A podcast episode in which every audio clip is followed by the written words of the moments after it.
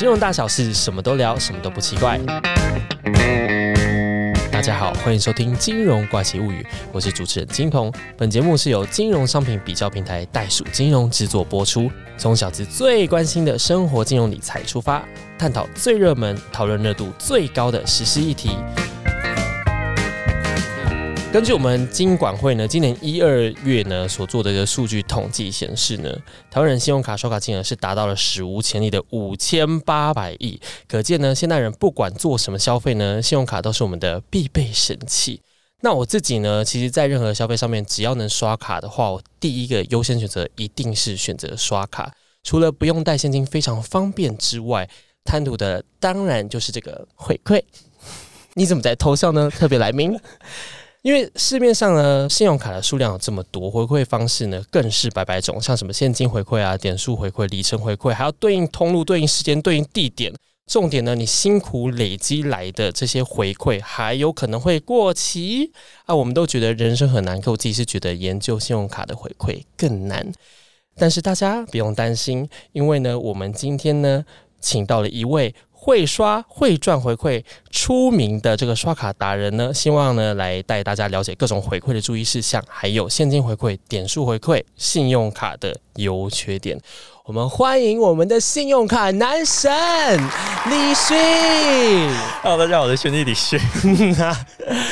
你刚刚一直卡住，我就在旁边一直偷笑，我觉得很好笑。嘿，你好难相处哦。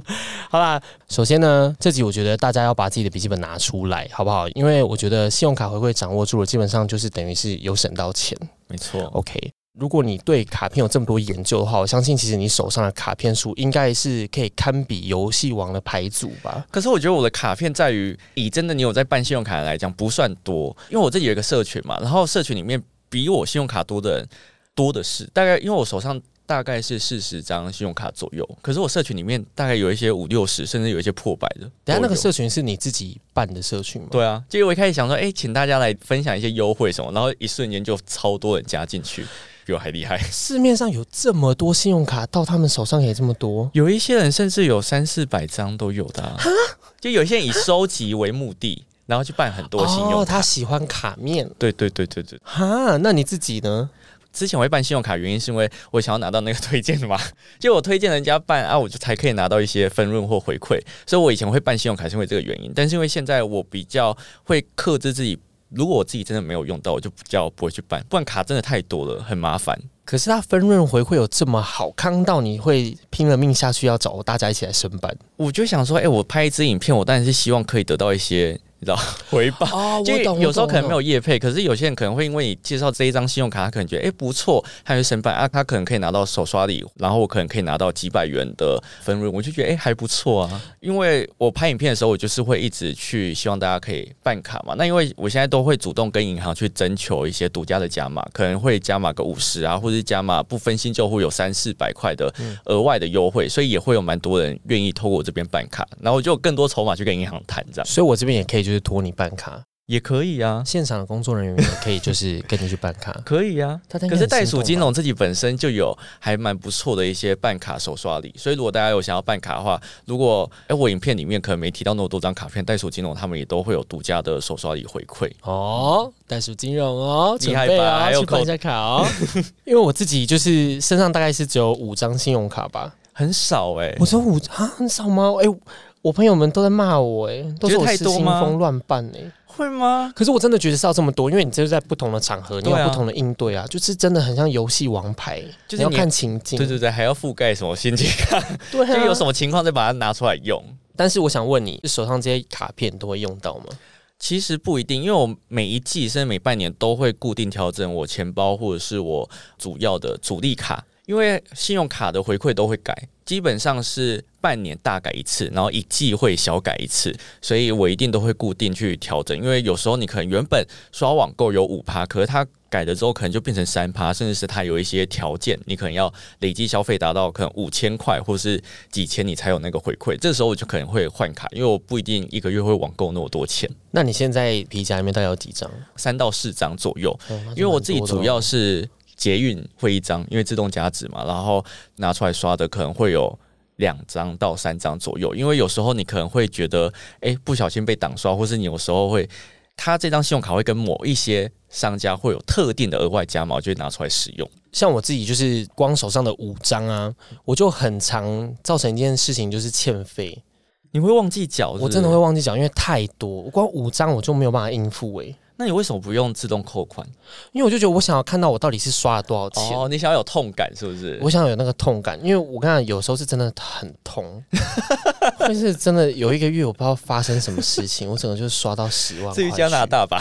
啊，对耶，是哎，很痛。就是除了每个月账单很多以外，其实我觉得最主要就是有一些什么红利啊那些东西，我很有可能会，譬如说过期或什么的。其实我觉得这超容易遇到的，因为有时候你可能某一张信用卡，它那时候很红，甚至是它回馈很高，你会把它当主力卡，但是它的回馈可能老实说不是你那么擅长使用的，像是有一些红利点数的回馈，然后它一调降，你可能就想说哦，这张信用卡没有用到，你就换别张，然后那个红利就一直放在那边，就会忘掉。对，因为像我之前就还是会有遇到这种情况，因为我卡真的太多，然后又要整理很多资讯，所以有时候就想说，哎，那个回馈。到底有没有用？因为有时候是 App 会通知你，或者是它会寄信。可是因为我信件、垃圾信件也太多，就会很容易忽略。所以之前有经验，是我那一张信用卡没当主力卡过后，回头想说，哎，我那我之前刷的红利呢？回头去看，都发现都过期，你就用不到。然后折现金大概也是有两三千块，大家可能会觉得，哎，两三千块很少，但是你要去注意到那个刷卡金的回馈，其实两三千块你大概要刷个好几万。甚至是几十万，你才有办法领。几十万是几十万，就很多啊！所以，所以我就是很抠的人，就会觉得心很痛，所以那时候就心情很不好。我觉得两三千已经很多啦，要刷很久才可以拿到两三千呢。我自己的经验上面啦，因为红利点数我好像比较不会去看到，嗯。大概多久时间会过期？其实每一家银行它的效期其实都不太一样，但基本上大概都是两到三年左右。所以大家在办信用卡之前要去了解，因为有些可能会主打说：“哦，我今天是现金回馈多少？”但是它是用转换的，它可能是用红利点数去转换成现金回馈，让你比较有感。因为很多人大家比较喜欢现金回馈，直接跟你说几趴几趴，所以。大家在办信用卡之前，你要去了解到它的回馈模式是怎样，是红利、现金，或者是里程啊，或者是点数回馈等等。什么意思？它可能其实原本是红利点数，然后它才可以转成现金回馈。他会跟你说：“哎，我今天的红利是。”可以换算成几倍红利，然后他就跟你说，哦，这样换算成现金回馈大概是两趴或者三趴。但你在申办的时候，你可能就觉得，哦，它就是现金回馈，所以你不知道这个红利，你应该要自己去做兑换，或者是你不知道它有一个低消限制。所谓的低消限制，就是它可能是两百点，它才可以进行兑换其他的商品啊，或者刷卡金等等。那听起来就真的是要花心思去注意到这些问题。对我觉得办信用卡的时候，本来就是要用心。对啦，是要认真。可是你有时候看到后面，我真的发呆耶。哦，对，因为它条款很多，就文字游戏很麻烦。很多，我觉得特别要注意是它的时间。对，有很多东西它可能就是连年底都不到，它就会改掉了。对，而且我觉得银行有时候他都是很喜欢玩登记制。就会跟你说哦，这个回馈可能是六趴，可是你要有登录才有，然后还有又有名额限制，就很麻烦。我好有感，因为有的这些在一些购物节上面，他都跟你讲说哦，我跟你说，我们这些档是十五趴哦，然后你就很开心买买买买买，然后后面发现你要用抢的，对，而且他们最厉害的是，他不会让你现在登记。他喜欢先消费后登记，对，这个超麻烦的。然后我就是有的时候会特别在新势力上面就加说，好，你小心哦，今天要抢登记哦。但时间到，基本上就是比抢演唱会还难，基本上抢不到啊。所以通常要消费后登记，我都不会去管这个回馈。所以你都直接放弃吗？如果是要登记，然后是先消费，我基本上就会视同这个是没有。因为我知道我自己抢不到，所以我不会去赌这个。你没有叫你的助理们一起来帮你抢？可是因为这要赌啊，我就觉得太难了。好啦，那如果照你这样说的话，假使我今天选择的是这种现金回馈的信用卡的话，我是不是可以更简单的、无脑的去享受这样的折扣？其实现在很多我可能都会说无脑神卡，但其实我觉得没有哪一张信用卡是真的。无脑，你可能是还是要去思考一下，诶，这张信用卡回馈到底什么？所以现在很多主打所谓现金回馈，但它其实有很多不同的种类。现金回馈其实光想得到的就是像现金红利的回馈，还有现金回馈，你可能要去看一下说，诶，它的现金回馈是直接折抵账单，是折抵这一期还是折抵下一期？甚至有一些是，如果你下一期没有消费，它的现金回馈是会自动归零。所以你要自己去了解一下它的现金回馈到底是哪几种，就是自己去了解一下会比较好一点。归零是什么意思？是就是回馈就没啦。如果你现在，因为它通常都是会折抵下一期的账单，有一些啊。可是如果你下一期，假如说我下一期就什么都没刷，那它的回馈，假如说你上一期可能有回馈一百块，它就自动归零。因为我真的原本就以为他很单纯诶，就是好，我这期刷完，然后下个月他就会直接把这笔钱就是直接折抵这样子。有一些它的回馈是会一直存在，但有一些不会，所以大家要去思考一下，说，诶，这个回馈到底是怎样用？甚至是像我前面提到的现金点数，其实很多银行也都会用这种方式。那它就是会有一个最低的兑换门槛，就是要两百点才能申请折抵账单，或是申请去兑换其他的东西。所以有些人就会觉得这个门槛太高。如果你是小资族，他可能一张信用卡回馈是两趴，那他可能要到两百元，你才有办法进行折抵。对一般人来讲，可能就没有那么的友善。它还有这样子的一个门槛，才我完全不知道。对，所以如果你在申请的时候，你要看它的现金回馈。如果真的是现金回馈无上限，那我觉得就 OK。但是如果是现金点数、现金红利，你可能就要去注意一下它有没有什么兑换门槛。可是现金点数到底是什么东西？我觉得把它视成点数会比较好理解，就等于是，哎，我今天刷了可能回馈两趴，那它可能会有一些点数嘛，那它点数就等于累积到了两百点，我才可以拿来兑换。像是折抵账单，甚至是有一些它是可以兑换其他商品的，所以我觉得现金点数你可以把它视成是点数回馈会比较好理解。那如果这样说起来，就是某通讯软体会有一些点数，这个是不是就是？呃，我觉得这种像行动支付的点数又不太一样的地方是，行动支付的点数它会。依照行动支付，然后给予不同的效期嘛，像大家最常用的 Line Point，它就是一百八十天，但它是滚动式的。滚动式就是你今天只要有点数进去，它就是所有点数就会在自动展延一百八十天。所以它你只要有一直点数进来，它基本上是不太会过期。但是像接口币的话，它的期限就是你当年的接口币回馈会。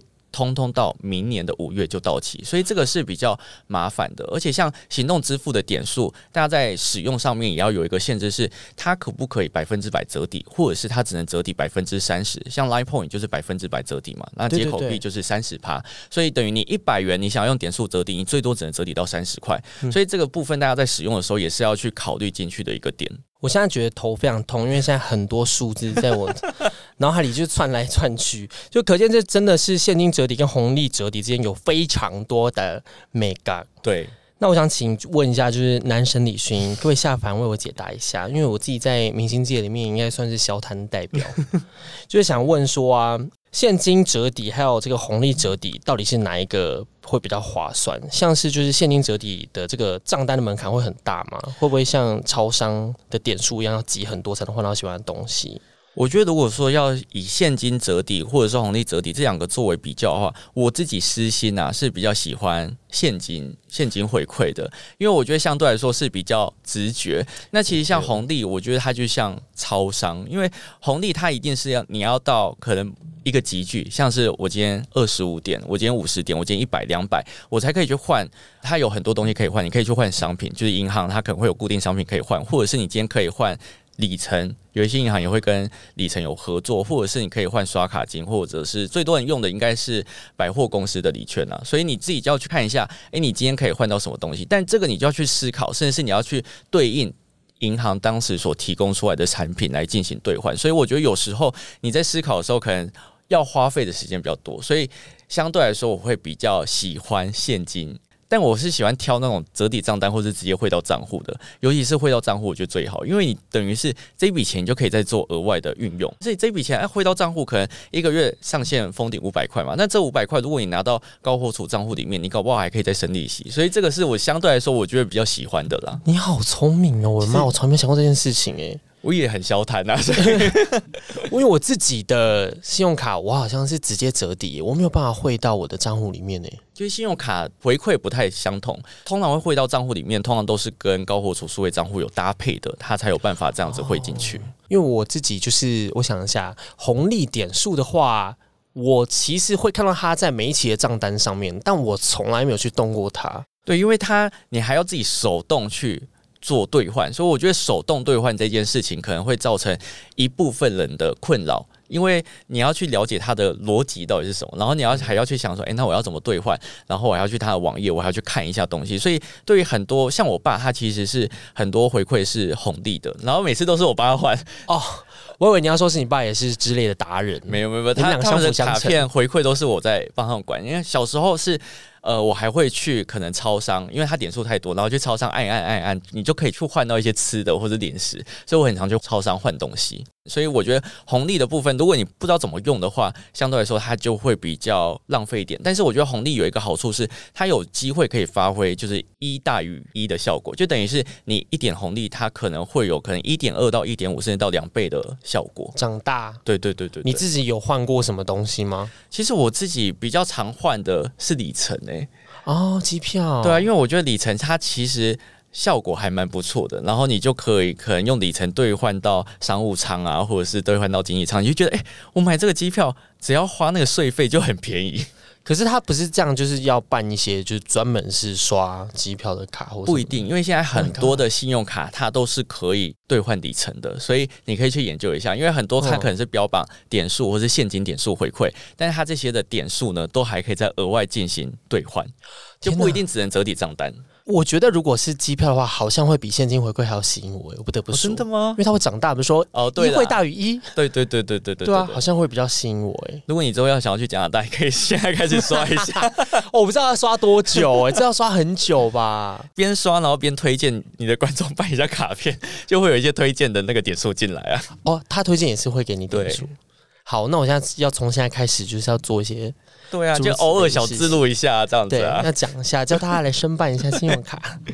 那现在我觉得目前听起来，现金回馈跟点数回馈听起来就是各有好处，就弄我真是有选择障碍，难分难舍，难分宣誓，难上加难，各种难。但我觉得最好的解呢，就是看你自己是怎样类型的人啊。如果说你是喜欢把回馈发挥到极致，甚至希望它发挥一。大于一的效果的话，你就可以选择红利或者是点数的回馈。那当然，如果说你是像我就是偏懒，或者是像我可能比较没那么多时间去管理的话，你就可以选择现金回馈。但其实我觉得很多时候大家会选择点数回馈，原因是因为它的效果比较好，甚至它运用范围比较广。是是因为很多点数它其实是可以。点数跟点数之间互相兑换的，今天可能某一些点数我可以兑换成其他我很常消费的点数，像什么 Happy Go 的点数，你可以直接用兑换的方式，甚至是之前像 Open Point 那种也都是可以兑换。我之前还很常看到有一些人会在网络上卖点数。就是这个东西也可以卖，就是他会用转换的方式，然后转到别人的账户里面，然后用现金。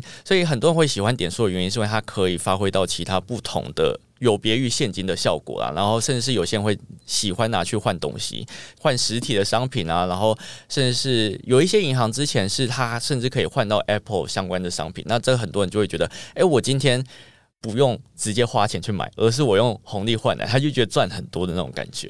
因为过往的话，我好像真的是会比较想要选择现金回馈，因为我觉得它比较直接。可是被你这么一讲，尤其是你刚刚那一句话，哪一句？一大于一，整个打中我。然后我现在就觉得好像可以多选择诸如此类的信用卡。对，因为我觉得大家在选的时候，你要去看一下它的点数到底可以换成什么东西，因为不是说所有的点数都很好用，就有一些点数也不是到真的那么有好用啊，所以大家还是要去看一下，说到底哪一些点数是比较适合自己的。目前线上就是你觉得点数换到最赞的东西，你心目中最赞的是什么？就是刚刚提到 Apple 的商品，因为我觉得 Apple 的商品现在就是大家都很常用，蛮爱。然后如果你是可以直接换到一个 Apple，不管你是 AirPod 或是像有一些甚至直接换到手机，你就觉得哇，赚到很多的那种感觉。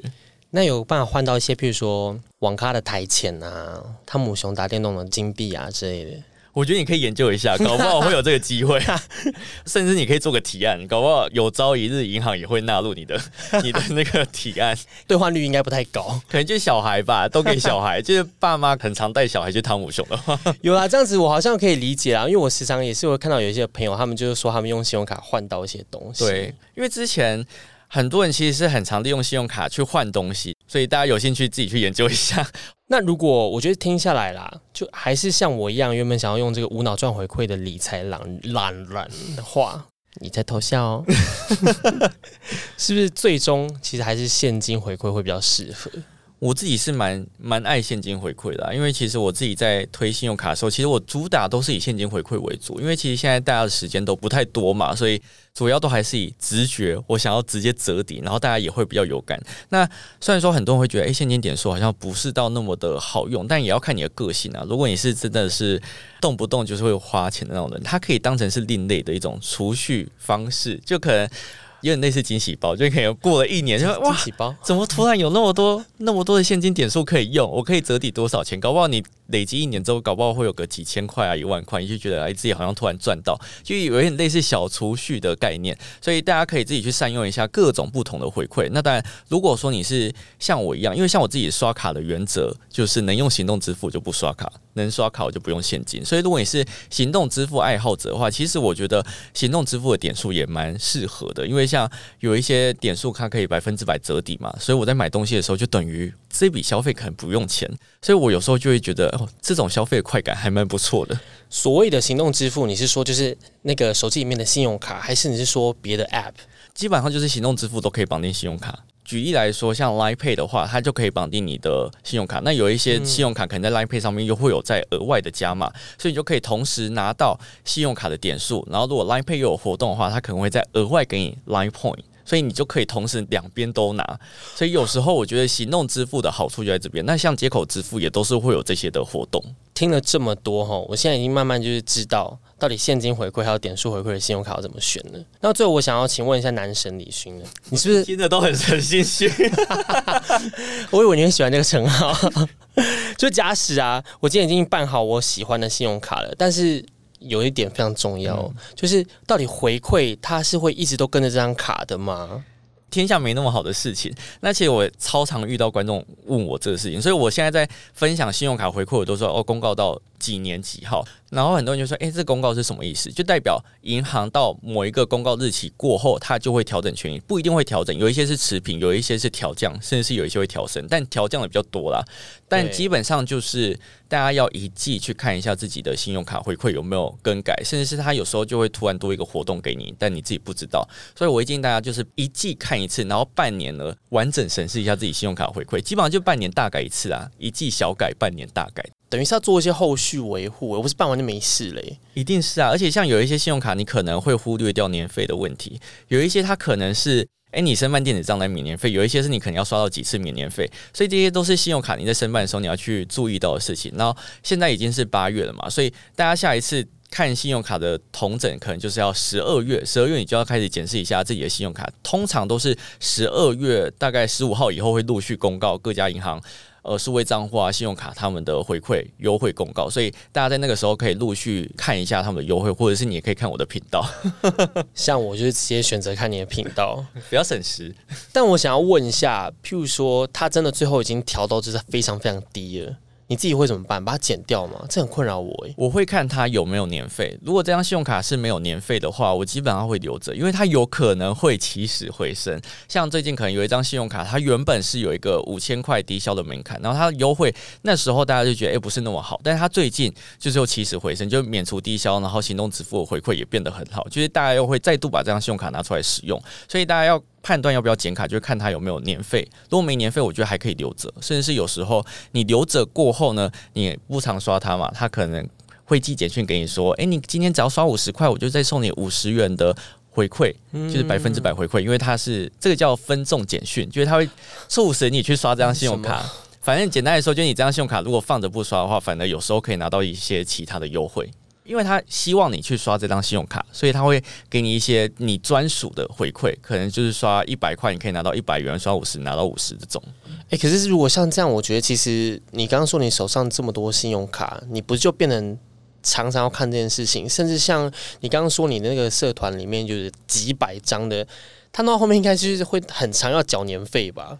我觉得他们会办那么多张，很多都可能是免年费，因为像其实现在很多的信用卡慢慢推出的都是以免年费为主，因为除非你是申办高端卡片，它可能才会有年费上面的需求。但其实现在一般你所听到的无脑神卡，通常都是免年费的。高端卡片是什么意思？就是像什么世界卡，或者是像什么顶级卡、无限卡那种，一年基本上都是六千一两万的年费跑不掉。所以这么多。但是他们的权益相对来说比较好，可能机场接送或者是贵宾室啊，或者是其他的五星级下午茶买一送一五折等等的。就是如果你有申办到高端卡的话，它相对会给你比较多银行的权益跟优惠。